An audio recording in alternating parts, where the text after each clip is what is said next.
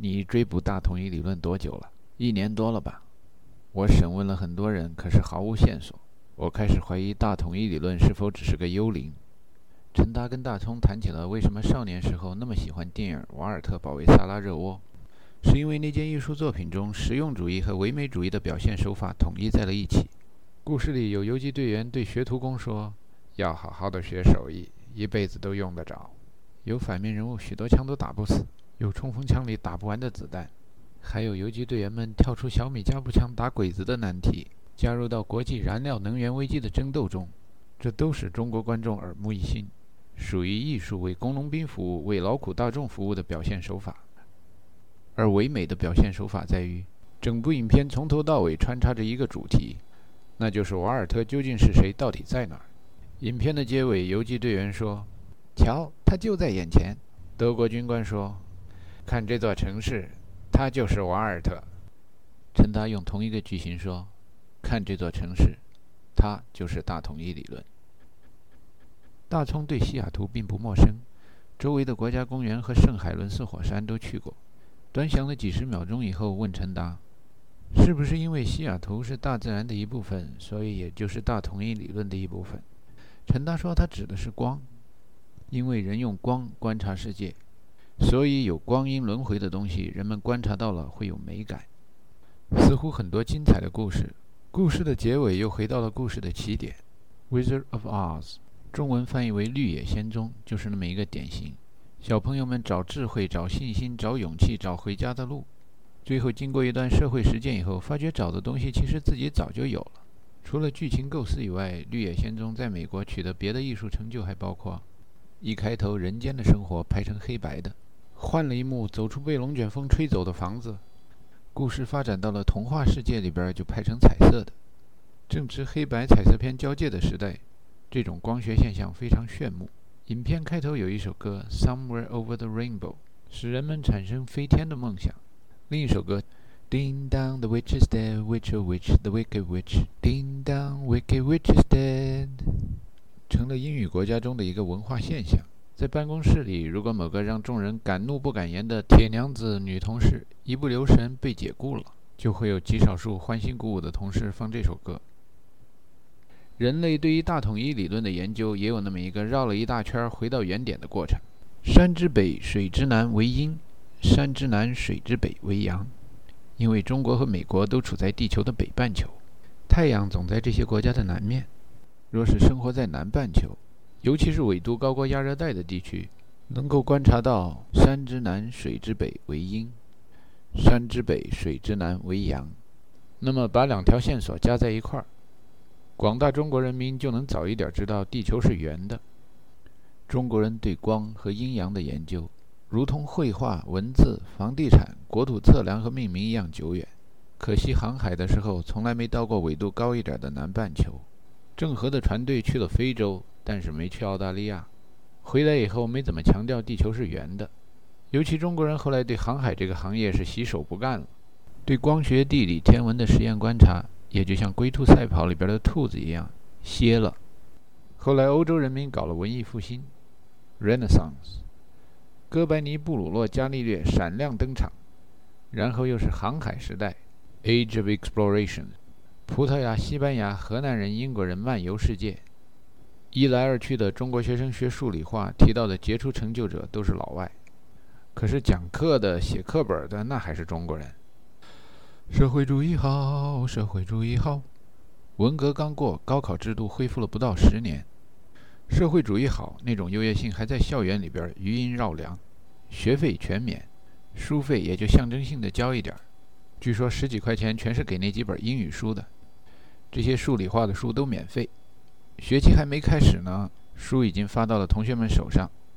其中有一本书叫《力学概论》，作者方励之、李淑贤，据说是夫妻。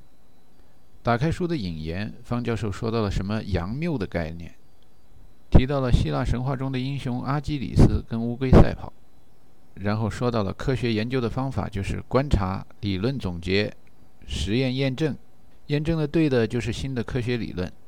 暂时被定为真理，但人类啊就是多事儿，有了理论还不断发展新理论，定好了的真理啊，还有人不断的做实验。有朝一日，哪怕是定好的真理，只要有人做了一次实验，证明实验现象与理论不合，再看看这实验结果是可以重复产生的，哎，那原来的真理就被推翻了。这就是马克思主义说的真理是受时代条件限制的，但是又是不断发展的。说到这实验观察、理论总结、螺旋上升的过程，再加上物理学研究的范围，方教授接下去在下面的段子里边问学生：“宇宙究竟有多大呢？”这是一个设问句。他问完以后自问自答了，答案大意是这么说的：世界一流的田径跳远运动员，比如像鲍勃·比蒙、卡尔·刘易斯，唰唰唰唰，迈着大步一阵加速跑，嘣，一下飞出去了。也就飞个不到十米吧，快接近了，总得掉下来。这已经是当时无双的水平了。来个加速跑再快一点的，一枚炮弹打出去，呱，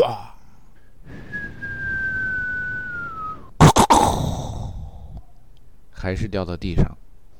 放一枚火箭，如果每秒速度能达到七点九公里，那么那枚火箭就不会掉到地上，但是也逃不出地球的吸引。那枚火箭围着地球转，变成了卫星。如果一枚火箭超过了十一点二公里每秒，那么这枚火箭就挣脱了地球，但是还是逃不出太阳系。如果一枚火箭的速度能够超过十六点七公里每秒，那么这枚火箭就有可能逃出太阳系。以上所说的叫第一、第二、第三宇宙速度，英文就搞不清楚有没有一二三了，叫 escape velocity。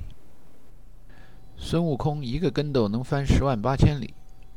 如果这个跟斗是在一秒钟之内打完的话，那么孙悟空可以逃出银河系，但是逃不出如来佛的手掌。最后，方教授给广大学生们来了一个脑筋急转弯：光的速度能够达到三十万公里每秒，孙悟空得在一秒钟之内完成空翻五周半以上的高难度动作，才能赶上光速。一秒钟之内翻五到六周。一般人是做不到的，齐天大圣有可能做到，但是即使做到了，也只不过是画一个更大的圆罢了，最后还得掉回到某个球面上。能以光速画的这么一个大圆，就是宇宙的大小。方教授还给了一数字，说大概也就是直径十的三十五次方数量级那么一个球。十的三十五次方，厘米还是米呢？陈达和大葱想到这儿都回忆不起来了。十的三十五次方，那好多个零呢，多两个少两个，米还是厘米，那没关系了。History is a set of lies agreed upon。宇宙的大小就那么多，宇宙的历史呢也就那么多。因为宇宙不仅是空间的集合，而且也是时间的集合。宇宙里边能走的长度定了，除上一个光的速度，算出多少个光年，那么光在宇宙里边也就只能走那么多年了。方教授写完这个脑筋急转弯以后，还说：“宇宙有可能比这个大，也有可能比这个小。但是比这个数字大的宇宙肯定不是物理学家的宇宙，那有可能是哲学家的宇宙。对于物理学家来说，物理是一门实验科学，实验科学是需要观察的。”陈达和大葱回忆起这一段，都觉得十几岁的少年那时候容易犯糊涂。方教授把宇宙都已经给的那么大了。让孙大圣一辈子翻跟头都走不到边儿，这还有人不满足。有的同学聊起来的时候发问：这么大的宇宙外面，如果再走出去几步，那还是不是宇宙呢？另有不开窍的同学问：那盲人不用眼睛，就用竹竿观察世界，或者就说蝙蝠吧，用声波观察世界，他们的宇宙是不是就比别的生物的宇宙小呢？看着别的同学们都摆出一副把宇宙的大小已经算得透透的。脸上露出友邦人士莫名惊诧的微笑，那种开黄腔的同学只好打住，不敢提问了。物理学家们拒绝回答人道主义问题。其实盲人和蝙蝠心里边有光。宇宙的大小就按物理学家说的那么大了，这是科学的态度。过几年，Stephen W. Hawking 的《A Brief History of Time》出版了。Hawking 在国际上比方教授可有名多了，而且他写英语。读者多一点。他把物理学的研究方法换了一个单词，说成是科学的研究方法。A well-known scientist, some said it was Bertrand Russell, once gave a public lecture on astronomy. Hawking 想介绍的科学研究方法，跟方教授想说的物理学的研究方法中心思想是一样的。为了自谦的和客观的声明，所有的科学理论都有一定的运用范围，都有可能被新的实验现象所推翻。Hawking 在他的畅销书的第一段还加了一句双关语：“But it's turtles all the way down。”他所重复的中心思想也是说，科学的研究方法就是观察实验现象、理论总结，然后实验证实。实验结果有可重复性，而且符合理论的预测，某一理论就接着保持生命力。鉴于科学必须需要观察得到的实验现象来检验是否是真理，那么观察不到的世界就不在科学的研究范畴之内。陈达对大葱说：“Hawking 提到的那个 Bertrand Russell 应该跟你是同行。”大葱在中国科大毕业以后进了京城，跟一名叫王大春的导师在社会科学院念研究生，学的专业是科学哲学。本科的同学们戏称大葱的博士导师王大春是革命样板戏《白毛女》里边男主人公的生活原型，亲切地称他为大春儿。大春儿就是因为在中国翻唱 Bertrand Russell 的理论而出名的。这个理论是关于科学和哲学的边界。歌词的大意是说，如果是一个空谈的思想，那就是哲学。到有人能把哲学思想定量了、数字化了，哲学就变成科学了。大葱说他讨厌《A Brief History of Time》这种书，觉得那种书单调乏味、脱离实际生活，不能给广大劳动人民带来任何好处。陈达持相反意见，觉得那本书很能看得见的一实际利益就是能帮自己理解概念和考试，只恨那本书读得太晚了。说否则我也不至于那力学考试还去补考，力学与热学，还有那后来的物理化学。上大学的时候，这两门课弄得我可糊涂了，几乎把我推下毕不了业的红线，也算是超低空飞行了一回。大葱说：“我记得你上大学的时候对数理化不怎么感兴趣，怎么走上社会了对这种东西津津乐道？”陈达说：“这可不就是相对论吗？淮南子、塞翁失马版本的相对论说，学得不好就得去补考，因为要补考。”所以课本啊、笔记啊、讲稿啊，在脑子里边翻来覆去的过了好几遍。这么一来二去的，我反而比你们其他同学对相对论和热力学第二定律更加耿耿于怀。出国以后，想起早年出国的人们说这西方国家有什么德先生、赛先生，我心里边就想啊，那周围见到的老外中应该有不少人对相对论理解的平均水平比较高吧？结果发觉满不是那么回事儿。跟某些大学教授谈话。这种教授是侃侃伐檀兮的那么侃侃而谈，说什么现在有超音速的飞行器，将来科技发展了，飞行器能够超过光速，我们会怎么怎么怎么样？我很想耐心的循循善诱的告诉他们，人相对论说的就是光速不是一般的速度，光速是我们生活的宇宙中的一个特定性质，是光和电还有宇宙中许多神秘的东西共同享有的一个常数，有个名字叫麦克斯韦尔常数。那东西你要超过了，咱们就不是在谈科学研究了。可人家是教授，我是学生，所以这种解释要是太耐心了会出问题。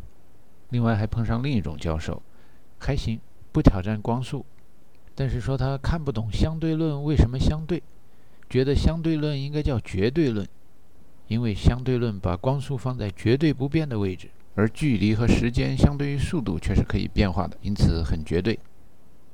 再遇上一位教授，当然了，这位不像前面提到的几位是学理的，这位是学工的，概念问题好像对他不重要，偏要跟我谈相对论。我给他说，相对论最重要的是爱因斯坦说没有绝对时空，There's no such thing as absolute space-time in the universe。这哥们儿争辩说，Well, I think Einstein invented the concept of space-time。嗯，Yes, but he's also saying the space-time is relative. It's not absolute. You cannot observe the beginning or an end of the space-time. Everything observable is relative. That's what he was trying to say. 这哥们儿回味一下，不干了。Well, that's very inconceivable. If somebody has just invented the concept of space-time, why does he want to immediately abandon it? 陈达说，在这种情况下，他只好推荐这些教授再去领会一下《A Brief History of Time》这一类的科普读物。但是在心里边，他觉得，不管是《A Brief History of Time》，还是当年方教授写的《力学概论》，都赶不上授课的方勇老师在课堂上的讲解。方勇是抗美援朝故事片《奇袭》里边的主人公，张永守扮演。陈达一辈子学到的第一和第二个美语单词，Hello，OK，就是被哥哥带着看这部黑白影片的时候听到的。后来到了美国，有时听新闻报道说，民意调查，美国所有电影里边有史以来最受欢迎的一句台词是什么？经常得第一名的是电影《飘》里边男主人公的最后一句话。陈达就想，这跟方勇的著名台词放在一块儿还挺合适的。呵，摩托队好威风。Frankly, my dear, I don't give a damn。方勇老师在黑板上写：“课本《力学概论》，作者方励之。”然后一边写一边说：“我的名字叫方勇。”底下同学开始议论：“学物理的怎么那么多姓方的？裙带关系很明显嘛。”另有同学加上小道消息：“好像他只是个讲师，连副教授都不是。”前半段的大学力学课程也没什么教学内容，好让方老师展示才华的。台下坐着的一帮合肥大学生，由此更加傲气，觉得打败小姚劲无敌手，开始造谣传谣说科大是一流的学生、二流的设备、三流的老师。后来方老师开始讲起了相对论，陈达不知道别人的反应怎么样，自己觉得他讲得很好，但是怎么说呢？像白开水。年轻的时候追求葡萄美酒夜光杯，不能欣赏白开水。什么君子之交淡如水，水就是水，有啥好的？但老人们有句话：快饿死了什么都得吃，快渴死了什么都得喝。生命垂危饥寒交迫的时候，白开水最香。白开水比百年的陈酿对生命更重要。有的人群喜欢涌向正在发光的地方，这是积极的生活态度，但有可能变飞蛾。有的人群故意躲开现在发光的地方，据说这些是消极生活的人，有可能躲开眼前的是非，但是如果被是非抓住了，不知道怎么应付。有一种说法叫“退一步海阔天空”。回味和观察方老师留下来的一杯白开水，好像是远离现在发光热闹的地方，但是因为过去的方向轮回到将来，方老师的白开水里，离开现在进行时，透过过去时，可以看到将来时。真正的生机是在将来发光的地方。方老师的讲课翻成今天通俗的语言就是：爱因斯坦的相对论不仅是个科学理论，而且也是一种哲学、一种世界观、一种人生观。他看着课本上举的例子，笑了一笑说：“看相对论的教材，很多时候会说两辆火车以接近光速的速度行驶，那是因为爱因斯坦刚发表他的相对论的时候，火车是最快的交通工具。”其实光速哪是火车能赶得上的呢？哪是火箭能赶得上的呢？连神话里边的孙悟空也赶不上。亚里士多德就曾经认为，光速可能是无限大的，不管在多远的地方有个点发了光，在另外一个距离不管多远的点，马上就能看得见，光传播起来就是无限的快。寄生于何生亮，老天爷就爱干这事儿，天生一个伟人。再生一个伟人来，一物降一物，也算是被网友们称为史上最牛特级教师的亚里士多德。曾有一段时间里，一堆学生里边教着三个未来国王。有了那么一位伟人，老天爷偏偏又弄出另一个伟人来，跟他过不去。伽利略打假专找亚里士多德，Aristotle 只有一个名字，不分 first name last name Galileo Galilei。不知道到底是 first name 还是 last name 被翻译成中文的伽利略。这位我们常说的伽利略，从空中扔俩铁球掉到地下，这是对亚里士多德第一次打假。发表一篇文章评论亚里士多德，我怀疑这哥们儿没做实验就把实验报告给写出来了。伽利略在做点匀速直线运动的实验，又把亚里士多德的另一个理论给否认了。亚里士多德认为，在平面上移动的物体得有力量推，它们才会动。伽利略这次得到一个叫 Isaac Newton 的人的帮忙，这姓牛顿的人在英语国家就太多了，所以 first name last name 都有中文翻译。这一次对亚里士多德打假的结论是，说力量会改变物质的运动状态，而不是推动物质运动的原因。是什么力量使物体在宇宙中永无止境地运动下去呢？答案是，这是一种莫须有的力量。伽利略和牛顿要对亚里士多德建立第三个打假的案例。他们相信，通过实验，光在宇宙中的传播速度是应该能测出来的。力学的发展让人们对科学实验的信心倍增。有人拿着灯，拿着秒表，设想若往两个山头上爬，一个人亮灯掐秒表，另一人看灯掐秒表，不断的那么爬山头啊，亮啊，看啊，掐呀，再爬远一点的山头，总有一天能把光速给测出来。可是地球的半径只有六千多公里，而光速有三十万公里每秒。要在地球上用实验的方法推翻亚里士多德关于光速的理论，还真不容易。方老师接着解释说，人类精确测量光速的问题，在苹果砸了牛顿的脑袋以后，终于解决了。牛顿引入了万有引力，分析了一下开普勒等人的大量实验观察数据。这太阳系里边的太阳、各大行星交椅座次相对位置纷纷排定。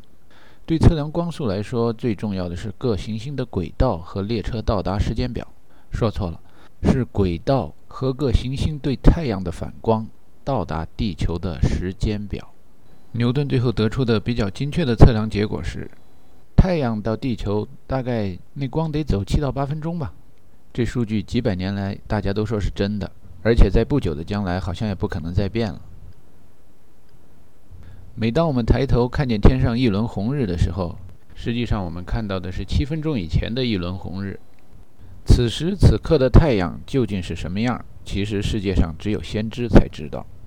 但是牛顿的心里是矛盾的，虽然他是个比较宗教迷信的人，应该相信先知的特殊地位，却在另一方面，他不想承认只有先知才能看见此时此刻的太阳。他认为全人类都应该能看到此时此刻的太阳。但是得在七分钟以后，为此太阳和全人类得处在一个绝对时空里，尤其时间应该是绝对的。但是这个绝对时空在哪儿呢？我们以什么东西来标定它呢？孙悟空架上跟斗云，一个跟斗翻到天边，撒了泡猴尿，写了个到此一游，想以此来标定宇宙的边界。他这样的测绘方法遭到了社会的唾弃。如来佛，也就是南无阿弥陀佛。慈悲为怀，考虑到悟空只是受到了道德法庭的审判，从轻发落吧，关他个五百年，善他个哉的。严肃一点说，关于空间，有人曾引入过一个天球的概念，把地球的赤道、经度、纬度的概念无限的向外扩展。可地球跟太阳比起来，根本就不是个儿。那大家都知道，地球的中心不可能是宇宙的中心了。关于时间。先是有人认为那起点就在上帝创造宇宙的时候，五千多年前吧。后来有了耶稣，许多人都喜欢拿它作为时间的参照。Brothers and sisters, this is year 2005 of our Lord Jesus Christ。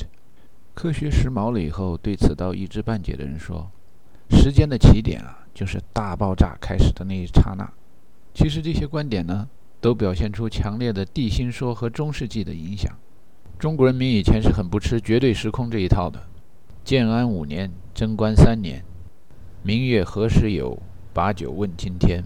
不知天上宫阙，今夕是何年？今夕到底是何年呢？今年究竟是民国九十五年，公元二零零六年，还是按泰国的日历说就是两千五百多年？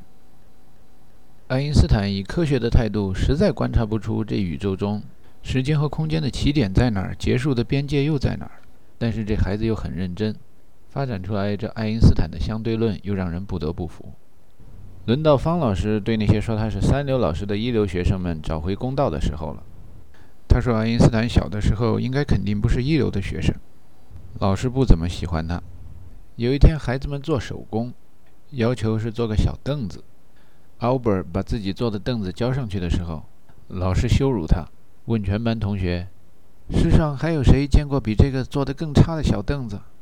Albert Einstein 认真地回答：“有老师。”他一边说，一边从抽屉里拿出另一个凳子，对老师说：“您手里拿的是我做的第二个凳子，我做的第一个凳子比那个还差，我没敢交给您。”在这样的故事里边，诗人很少发觉爱因斯坦小时候有那种进一流大学少年班的天才。可是换一个角度讲，其实这小孩不怕不识货，就怕货比货的相对论概念是从小根深蒂固的。小的时候脑子不拐弯，到大了该拐弯的时候，呵，这位公子特别擅长脑筋急转弯。地球上活到成人年纪的人，大概都见过天上一道闪电，过一会儿听见轰隆隆的雷声；兵荒马乱的年月看炮火，太平盛世看焰火，那都是先看见大炮那儿一阵火光，过一会儿才被炮弹击中或听见声音。如果世上真有比光跑得快的炮弹，会不会先打中了观察者，然后才让观察者看到光？换一种说法描述：如果世上真有比光跑得快的东西，那么人类在某些时候就会先观察到将来，睁着眼睛说瞎话，不承认观察到了，过一会儿才观察到发生的事件传到自己的感官里边来了。这可要真的天下大乱了。方老师说：“所以相对论既是一种科学理论，也是一种哲学思想，是一种世界观和人生观，试图回答许多古老的问题，同时也给人带来很多疑问。”诸如人的大脑能不能参透人的大脑是怎么工作的？万能的上帝能不能造一块他自己不能搬动的石头？